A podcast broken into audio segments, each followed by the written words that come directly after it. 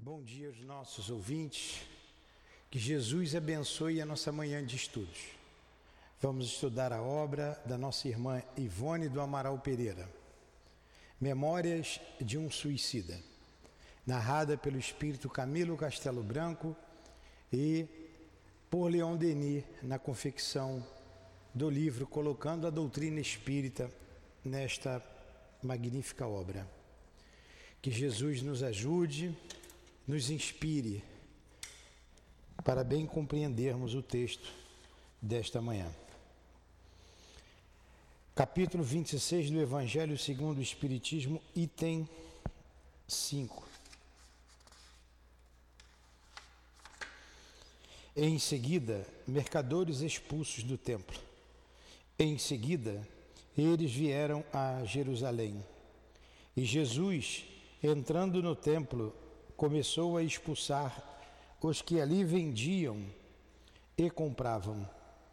Derrubou as mesas dos cambistas e os assentos daqueles que vendiam pombos, e não permitia que pessoa alguma transportasse utensílios pelo templo. Jesus os ensinava, dizendo: Não está escrito que minha casa será chamada casa de orações por todas as nações? No entanto, tendes feito dela um covil de ladrões. Os príncipes dos sacerdotes, ouvindo-o falar assim, procuravam um meio de prejudicá-lo, porque eles o temiam, visto que todo o povo ficava cheio de admiração com a sua doutrina. Está assinalado por Marcos e por Mateus, capítulo 11 e 21, respectivamente. Que Jesus abençoe então o nosso estudo, como pedimos inicialmente. E em nome dele, chamamos em nosso benefício a nossa irmã Ivone, o irmão Camilo, a Leon Denis, para que juntos possamos analisar o texto estudado, que será estudado nesta manhã. Pedimos ainda a permissão ao altivo diretor da nossa casa de amor, a Antônio de Aquino, o diretor da nossa obra social, o doutor Erma, o responsável pela parte do tratamento espiritual, da cura. Em nome desses irmãos, do querido doutor Bezerra, enfim, da coluna de espíritos que sustenta o nosso SEAP. Em nome de Kardec, de Denis, como já falamos, em nome do amor, do amor que vibra nesta casa, em nome do nosso amor, minha querida, do teu amor, Jesus, e do amor de Deus acima de tudo, é que damos por iniciados os estudos da manhã de hoje. Que assim seja. Muito bom. Então vamos aqui. Nós estamos seguindo no capítulo que em que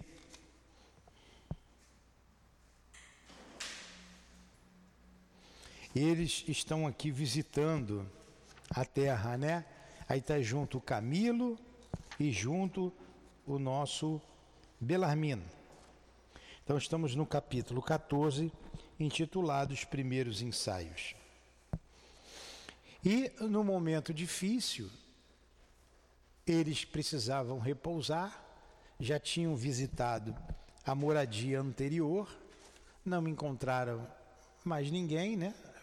Seus amores e depois de um tempo encontraram a ajuda do Roberto de Canalejas e dos espíritos lá da, da nossa colônia Maria de Nazaré. Aí vamos continuar a história aqui. Aí eles saíram à procura dos médiuns, lembra? Não conseguiram médiuns em Portugal, vieram aqui para o Brasil encontrar médiums que os ouvisse. Um desses médios é a Dona Ivone, tanto que ela narra toda essa história. E em Portugal, ele encontrou o Fernando de Lacerda, que ele citou aqui na, no estudo passado. Então vamos lá.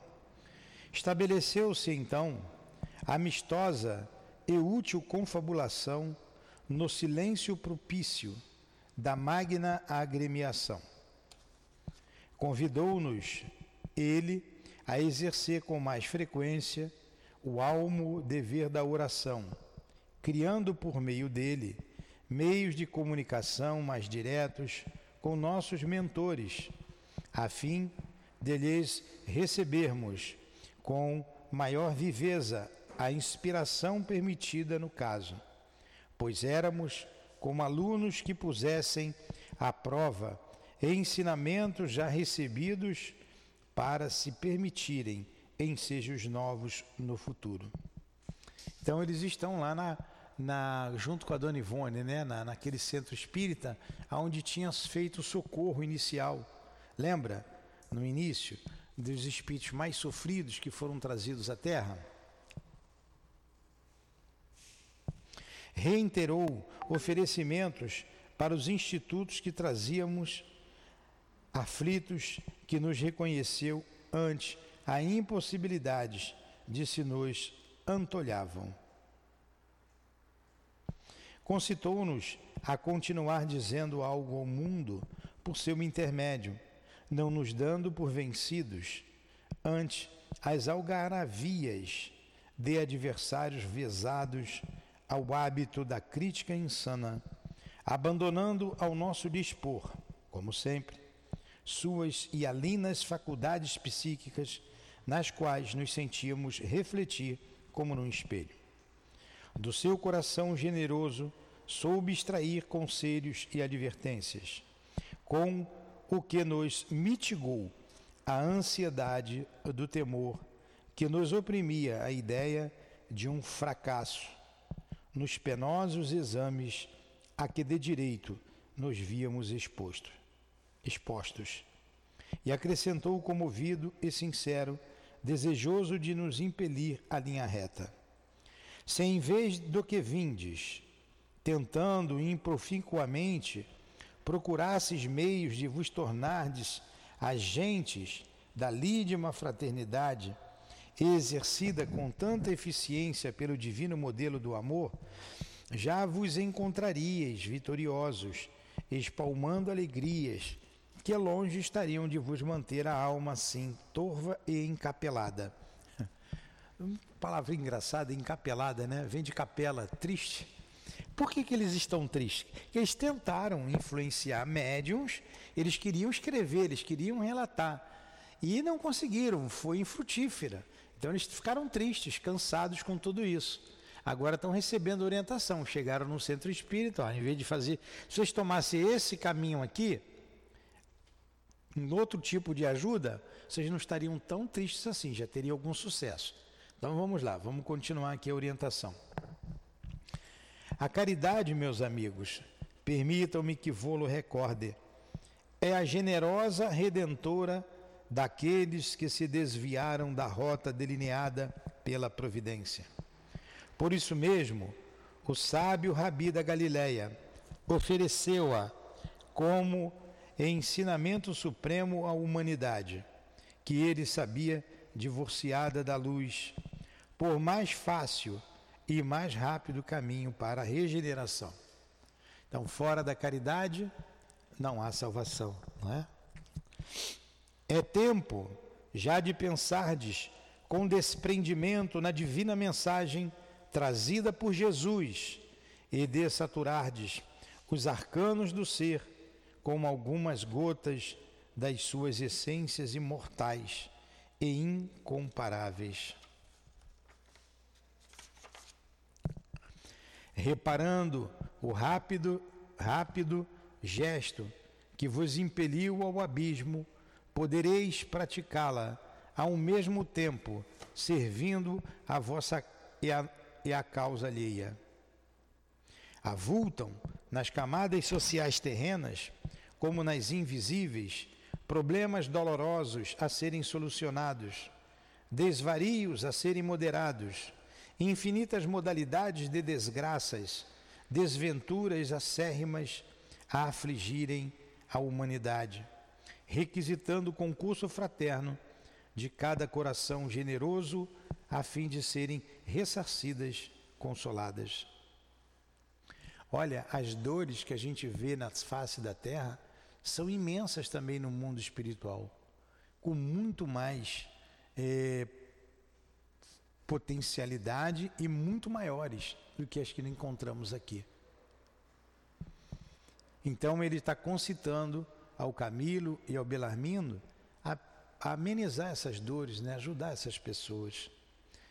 Nos hospitais, nas prisões, nas residências humildes, como na opulência dos palácios, por toda parte encontram-se mentes enoitadas pela incompreensão e pelo desespero, corações precipitados pelo ritmo violento de provações e de problemas insolúveis neste século. Em qualquer recanto onde se haja ocultado a descrença, onde a paixão se instale e a desventura e o infortúnio se mesclem de revolta ou desânimo, onde a honra, a moral, o respeito próprio e alheio não forem consultados para a prática das ações, e onde, enfim, a vida se converteu em fonte de animalidade e egoísmo. Lavra a possibilidade de uma queda nos abismos de trevas onde vos agitastes entre raivosas convulsões. Está bem claro? Alguma pergunta? Então ele está falando das dores que acontecem no mundo espiritual. Ô Selma, as dores não é só aqui no mundo terreno, não. No mundo espiritual, elas são muito mais acerbas e muito maiores. Diligenciai, quer dizer, uma diligência, vão, né? Diligenciai por encontrar tais recantos. Estão por aí, a cada passo. Aconselhai o pecador a deter-se em nome da vossa experiência e apontai-lhe como bálsamo para as amarguras, aquele mesmo que desdenhastes quando homem, e hoje reconheceis como o único refrigério, a única força capaz de soerguer a criatura da desgraça para enobrecê-la, a mirífica luz da conformidade nos prélios dignificantes de onde sairá vitoriosa, quaisquer que sejam as decepções que a açoitem. O amor de Deus. Então, está pedindo, ô Selma, que esses espíritos são dois desencarnados. Vão à luta, procurar essas dores que está por todos os cantos, nos palácios e também nos lugares pobres, que se encontra espalhada também no mundo espiritual. Amarguras, tristezas, e a gente vê isso aqui. A gente vê muito isso aqui. Vem muitas pessoas aqui com as suas dores, mas isso aqui é um retratinho 3x4 daquilo que nós vemos aqui, não é? Tornai-vos consoladores, exercitando a genciar, a beneficência, segredando sugestões animadoras e reconfortativas ao coração das mães aflitas, dos jovens desesperados pelas desilusões prematuras, das desgraçadas mulheres atiradas ao lodo, cujos infortúnios raramente encontram a compassividade alheia, as quais sofrem insuladas entre os espinhos das próprias inconsequências, desencorajadas de reclamarem por si também a ternura paternal de Deus, aqui como as demais criaturas têm sacrossantos direitos. São todos estes seres que estão a requisitar alento protetor dos corações sensíveis, bem intencionados, quando mais não seja com a dádiva luminosa de uma prece. Olha quanta dor para eles amenizarem. Eles não tinham visto isso. Eles queriam dar a mensagem. Eles queriam falar da pátria espiritual. Claro, não ouviam, não os ouviam. Como a maioria de nós não escuta. Então, ele está sendo aconselhado a buscar a caridade através do amor ao próximo que eles iam se sentir melhor assim. Eles vão dar um relato depois. Vamos lá. Pois dai-lhe uma vez que também o recebestes, de almas serviçais e ternas, quando vos encontráveis a bracejar entre bramidos de dor nas trevas que vos surpreenderam, após a tragédia em que vos deixastes enreladar. Contai-lhes o que vos sucedeu e concitai-os a sofrerem todas as situações deploráveis que os deprimem, como aquela paciência e aquele valor que vos faltaram, a fim de que não venham a passar pelos transes dramáticos que vos endoideceram além das fronteiras da vida objetiva. Olha, faz aquilo tudo que vocês receberam, consola, alivia, faz com que eles não sofram aquilo que vocês sofreram. Vocês já sabem, vocês aprenderam. E quando virtualmente encontrardes médiums cujas organizações vibratórias se adaptarem às vossas, não vos preocupeis com os lauréis passados, que aureolaram o vosso nome entre os humanos.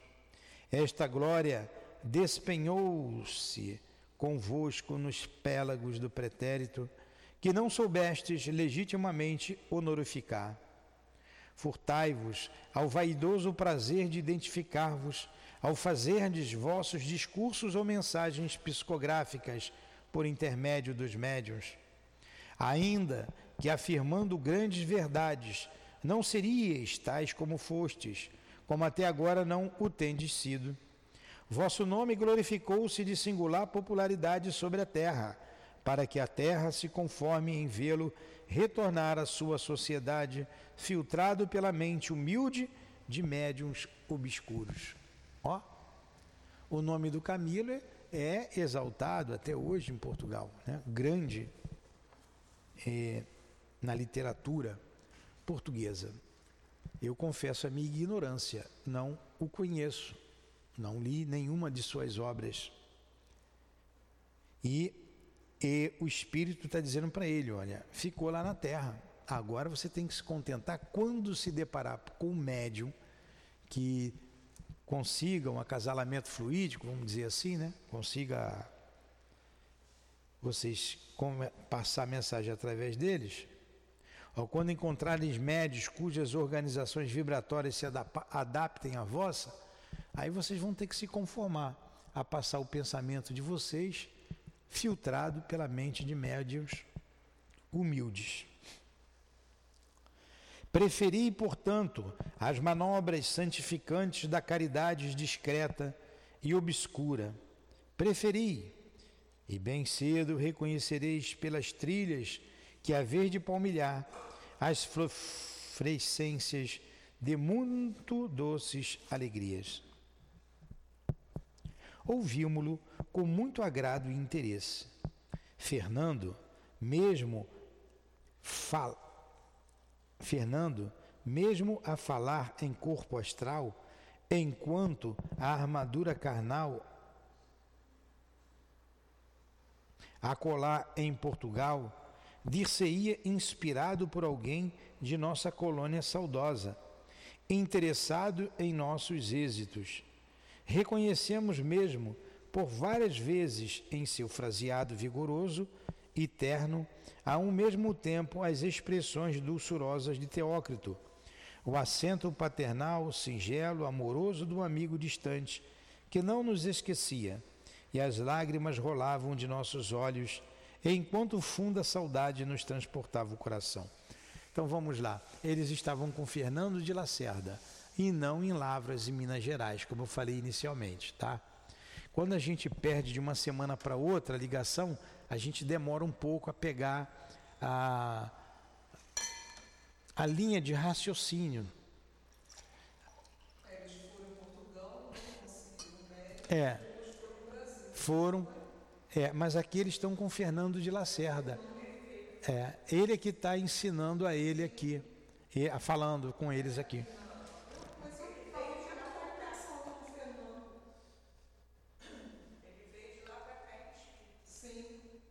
Ele veio de Portugal para cá, então foi em Lavras, né?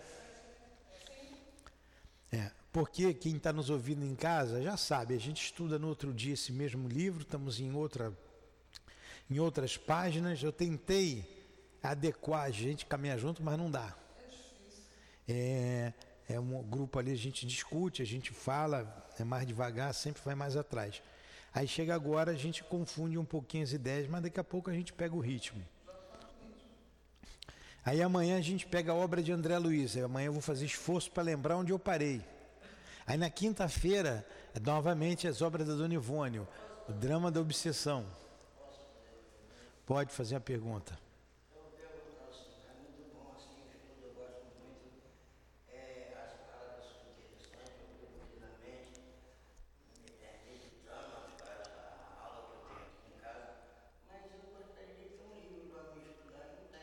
Vou te dar um livro de presente, tá, Selma?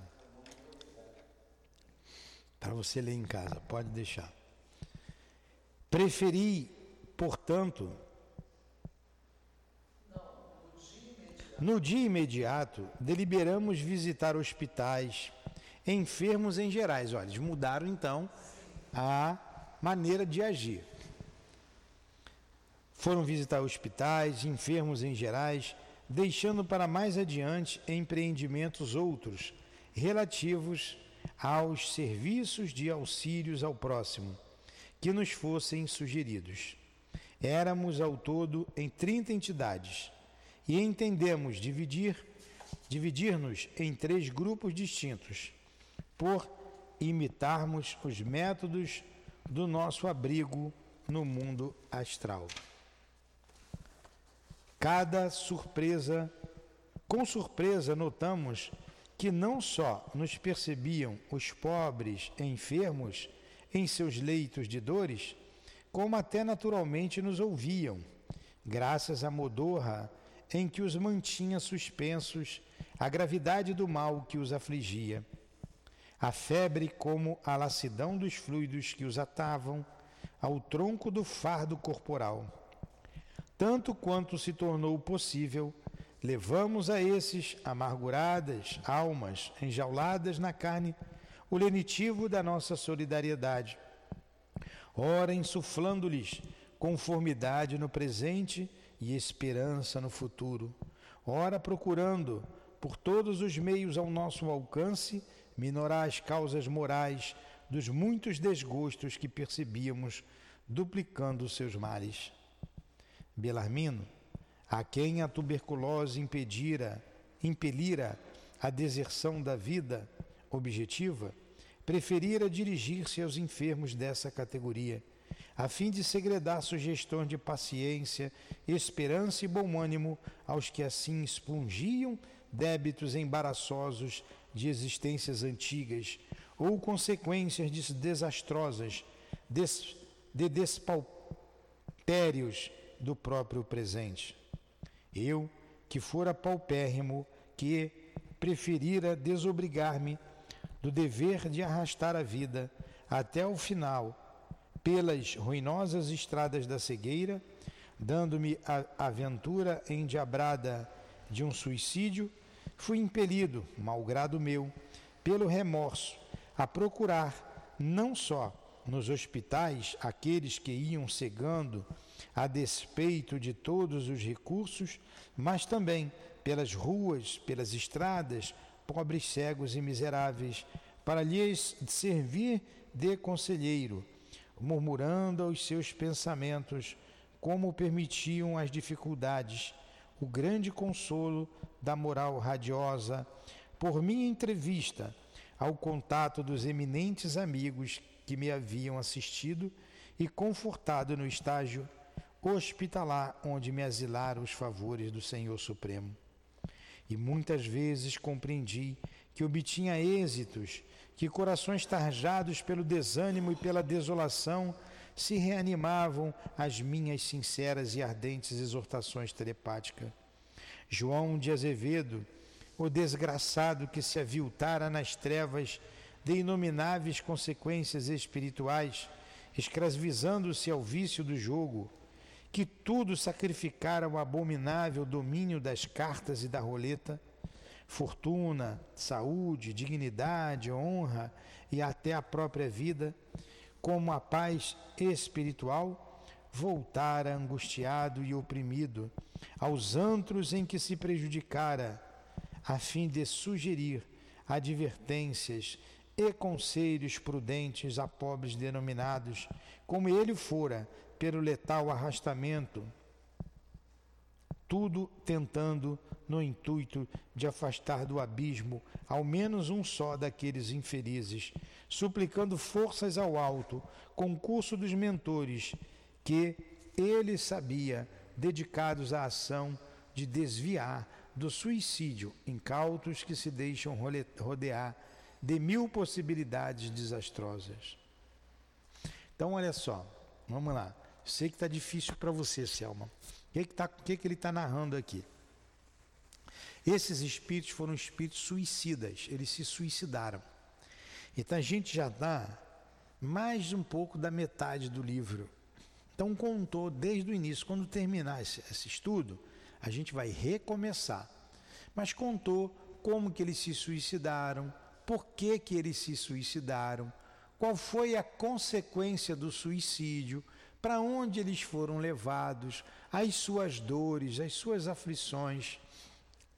E eles vêm fazendo um estágio lá numa colônia espiritual chamada Maria de Nazaré, para se recuperarem desses dessas dores. E estudando, aprendendo, até que chega um dia que eles podem vir à Terra, visitar a Terra. Então, é, eles foram a Portugal, porque eram portugueses, esse grupo, um se chama Camilo Castelo Branco, que foi um escritor da literatura portuguesa. O João de Azevedo. Então, Camilo ficou cego, não, não, não, não se revoltou com a cegueira e por isso se suicidou. O João de Azevedo também se suicidou, porque ele era um inveterado jogador jogava nas roletas, nas cartas, perdia muito, até que ele se suicidou. Não aguentou. O Belarmino teve, ele está falando do Belarmino, teve problema no pulmão de tuberculose. Não quis ficar com tuberculose, se suicidou.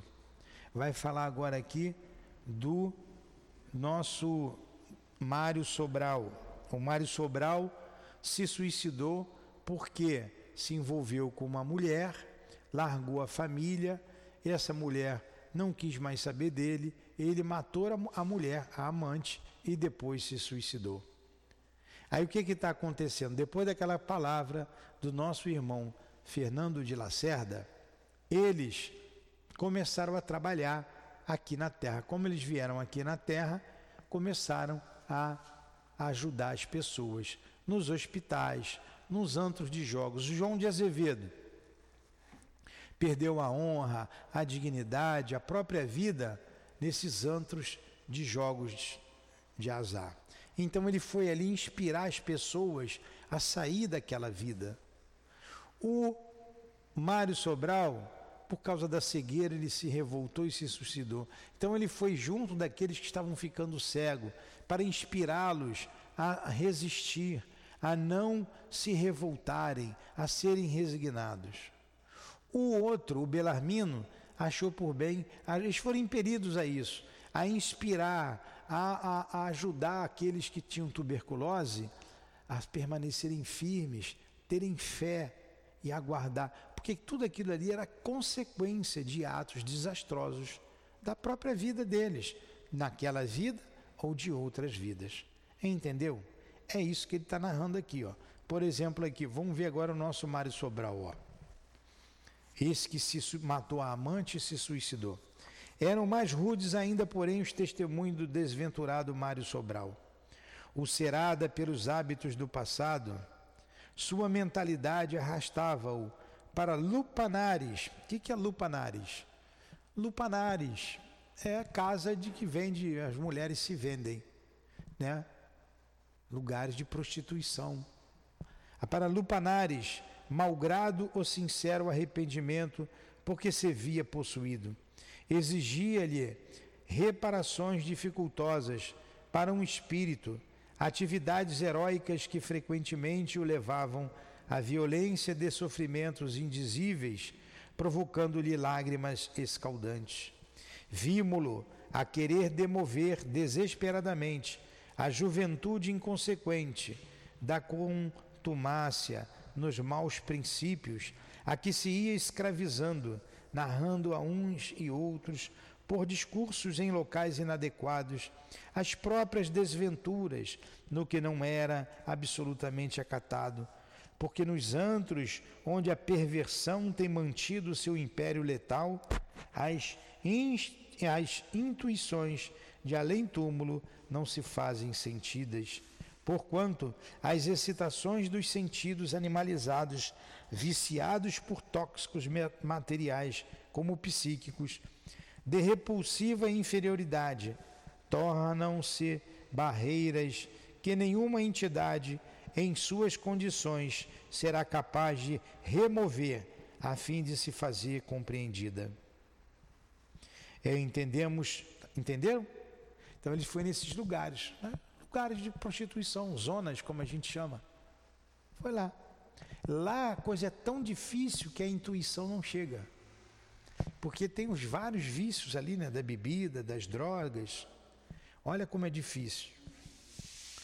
Entendemos tais ensaios após as prisões, obtendo êxito no sombrio silêncio das celas, onde se elaboravam remorsos no trabalho da meditação. E por fim, então eles foram também nas prisões. E por fim, invadíamos domicílios particulares, a cata de sofredores inclinados à possibilidade de suicídio e que aceitassem nossa advertência, nossas advertências contrárias por meio de sugestões benévolas. Havia casos em que o único recurso que nos ficava ao alcance era o sugerir a ideia da oração e da fé por poderes supremos, induzindo aqueles a quem nos dirigíamos, geralmente mulheres, a mais amplo devotamento à crença que possuíam. No entanto, sofríamos, porque o trabalho era demasiado rude, excessivamente vultoso para nossa fraqueza de penitentes, cujo único mérito estava na sinceridade com que agiam, na boa vontade para trabalhar, para o trabalho reparador. Então, eles iam nos lares das pessoas que estavam querendo se suicidar pelos infortúnios, principalmente as mulheres. Né? Muitas mulheres se suicidam por causa de problemas familiares. Eles iam lá inspirar para elas não cometerem esse tipo de ato. Assim foi que viajamos pelo interior do Brasil, procurando quanto possível prevenir contra a malfazeja tendência observada tristemente por nossos guias no caráter impulsivo dos brasileiros, tendência que dava em resultado estatísticas inquietadoras nos casos de suicídio. Conhecemos assim as extensões desoladas do Nordeste, inclemente, rendendo homenagens ao sertanejo heróico que, em lutas árduas e incessantes, com a penúria da eterna estiagem, não descria jamais nem do seu Deus, nem do futuro, esperançado sempre no advento de dias melhores, de uma pátria compensadora que em verdade só encontraria no seio da imortalidade.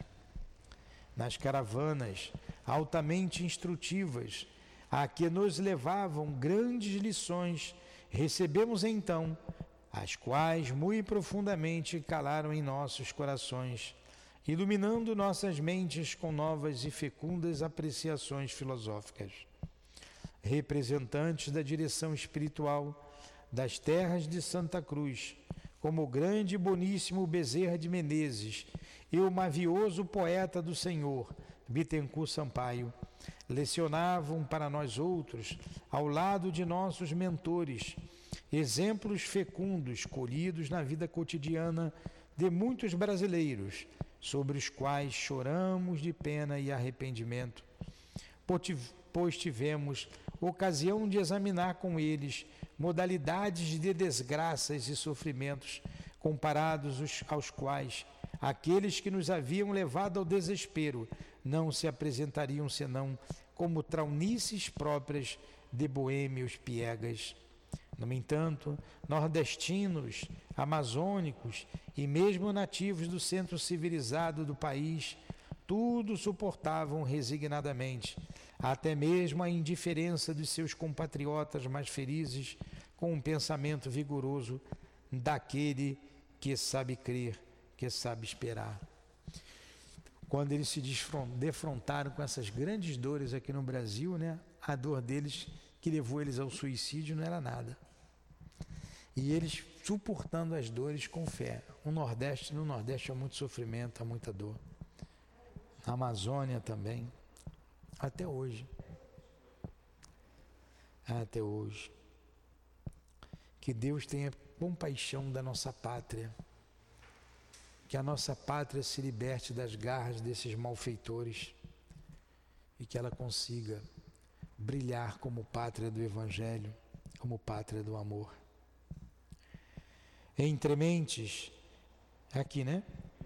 Víamos com desgosto que Mário Sobral distanciava-se pouco a pouco das possibilidades de outro futuro imediato, que não aquele por ele mesmo escolhido, único, aliás, para que se sentia impulsionado. O retorno imediato à encarnação para resgates pesados em meio familiar, afinado com seu estado mental. Caramba, o Mário Sobral ia nascer no meio desse, hein? de prostituição. Mário desatendia frequentemente ao chamamento do dever para as reuniões e caravanas elucidativas presididas pelos assistentes.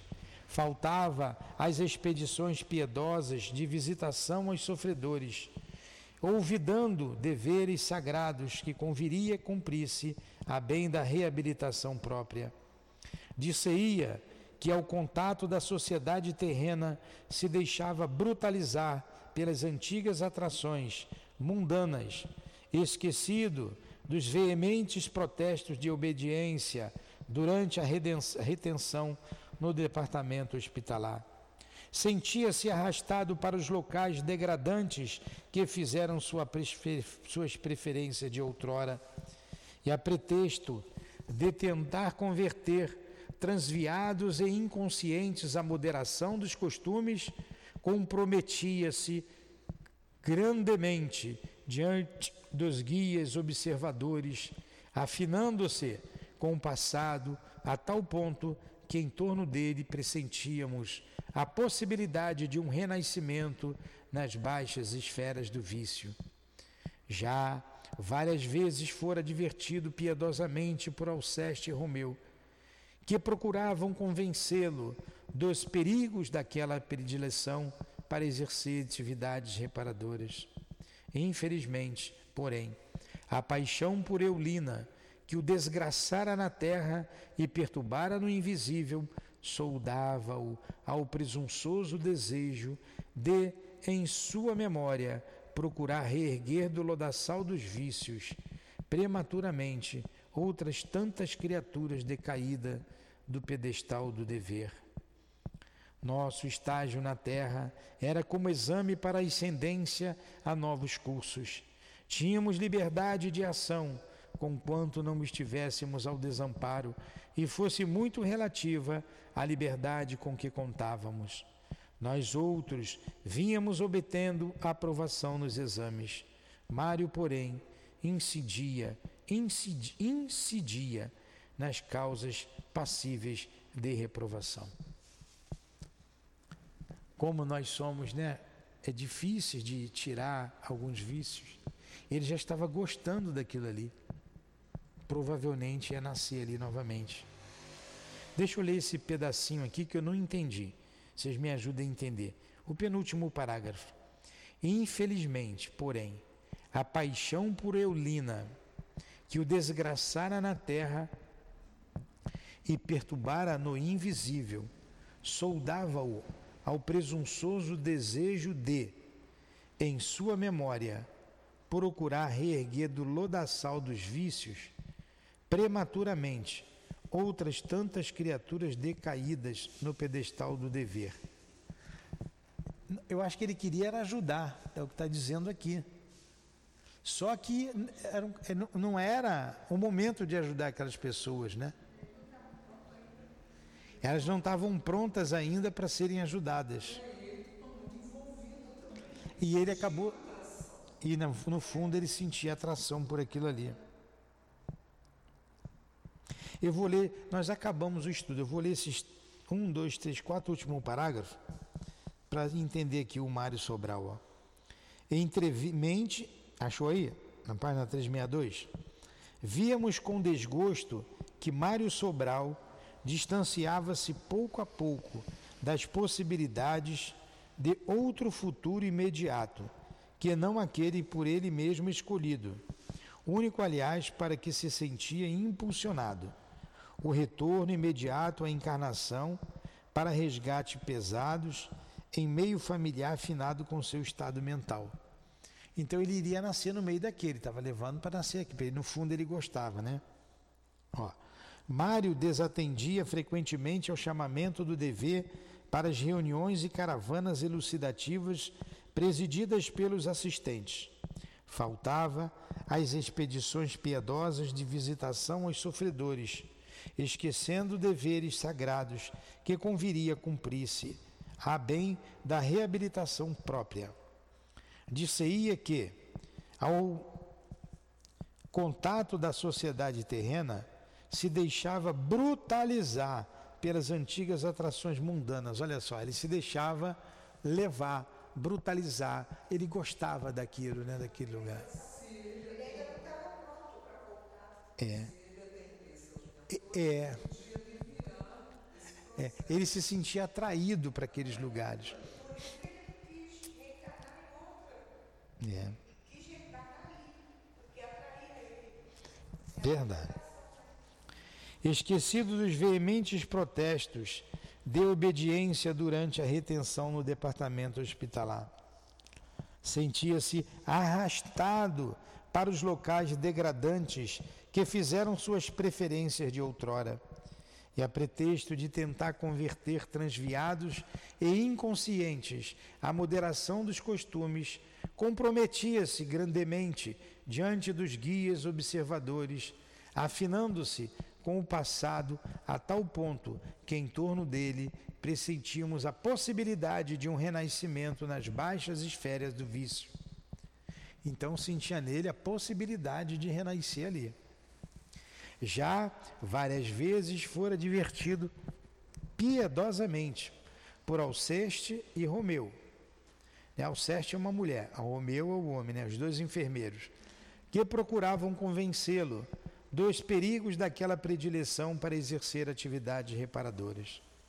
Infelizmente, porém, a paixão por Eulina, que o desgraçado na terra o perturbara no invisível, soldava-o ao presunçoso desejo de, em sua memória, procurar reerguer do lodaçal dos vícios prematuramente outras criaturas, tantas criaturas, outras decaídas do pedestal do dever. No estágio na terra, era um como exame para a ascendência a novos cursos. Tínhamos a liberdade de ação, conquanto não estivéssemos ao desamparo, e fosse muito relativa a liberdade com que contávamos. Nós outros vínhamos obtendo aprovação nos exames. Mário, porém, incidia nas causas passíveis de reprovação. É a história deles é a nossa história. E nós estamos aqui, lutando para vencer um dia de cada vez, dos nossos vícios, das nossas paixões inferiores. Que Deus nos ajude a sair do lodo que um dia nos enfiamos, aproveitando a encarnação que ora estamos para o nosso reerguimento diante da lei de Deus, para retomarmos a nossa dignidade, a nossa honra que manchamos um dia. Ajuda-nos, Senhor, a quando sairmos deste corpo, nos apresentarmos àqueles que tanto amamos com mais leveza, com menos peso, com menos vícios e podermos abraçá-los sinceramente e conseguirmos caminhar ao lado de quem tanto amamos. Ajuda-nos, Senhor. Não importam as dores que chegarem, que nos afligirem. O que importa é como vamos passar por estas dores. Desde já pedimos forças, pedimos ânimo, pedimos coragem, porque bem sabemos, e o Senhor bem o sabe, que a vida é difícil e momentos mais difíceis chegam dia após dia, dia após dia, complicando a vida de todos nós. Que Deus nos ampare e que jamais nos falte a fé. E rogamos também, Senhor, por todos os trabalhadores desta casa, por todos os médiums, que sejam inspirados pelos guias desta casa de amor, que eles tenham forças também para caminhar, assim como nós estamos rogando essas forças, pedimos para eles também, pelos nossos familiares, por aqueles que amamos nos dois planos da vida. Rogamos, Senhor, pelas almas que caíram no suicídio, que tenham forças, que tenham ânimo, que tenham coragem. Por estes irmãos que narram as suas dolorosas, a sua dolorosa história, as suas dolorosas histórias, que eles tenham bom ânimo, que eles tenham vencido e que a força do teu amor continue com eles para continuarem a jornada até chegar a Deus. Este é o caminho de todos nós. Como fizeram, pedimos em nossa prece a inspiração para aqueles que pensam no suicídio, nos lares, nas famílias, que sejam tirada essa ideia, essa ideia macabra do suicídio, pois a morte não existe, pois faz sofrer quem fica e quem vai. Ajude-os, Senhor. Pedimos por todas as famílias da terra, por todos os jovens, principalmente os jovens que têm vontade de viver, mas por todos os velhos, para que não se desiludam da vida, aguardem um pouco mais a chamada do anjo libertador. E assim a terra ser um mundo de menos dor, um mundo mais favorável ao amor. Envolva o nosso planeta que o perfume das rosas possa envolver este ambiente. E aqueles que nos escutam à distância, esses eflúvios cheguem até eles. Este perfume suave e doce, levando sempre o amor, levando a esperança a todos. Deus ajude e abençoe a todos. Aos irmãos suicidas aqui presentes, os que se encontram na enfermaria de nossa casa, os que se encontram no Hospital Maria de Nazaré e que nos ouvem nesse momento, por todos aqueles que por aqui passaram. Esperança, alívio, força, ânimo, coragem, porque Deus nos criou para a vitória e Jesus nos encaminhará para Deus certamente. E assim, Senhor, encerramos o nosso estudo, as nossas meditações. Em nome, então, da direção espiritual da nossa casa de amor, o SEAP, ao Centro Espírita Altivo Panfiro, em nome desse amigo e irmão altivo, dos irmãos que fazem parte da coluna que dirige este centro de amor. Em nome da Dona Ivone, em nome do nosso Camilo, do nosso Leon Denis, de Allan Kardec, em nome do amor do amor que vibra neste momento, que vibra aqui, que vibra em nossa casa, do nosso amor, Lourdinha, que Deus nos abençoe sempre. É em nome do amor de Jesus Cristo, nosso mestre e médico maior, mas acima de tudo, em nome do amor de Deus, nosso Pai, é que damos por encerrado os estudos da manhã de hoje. Que assim seja. Graças a Deus.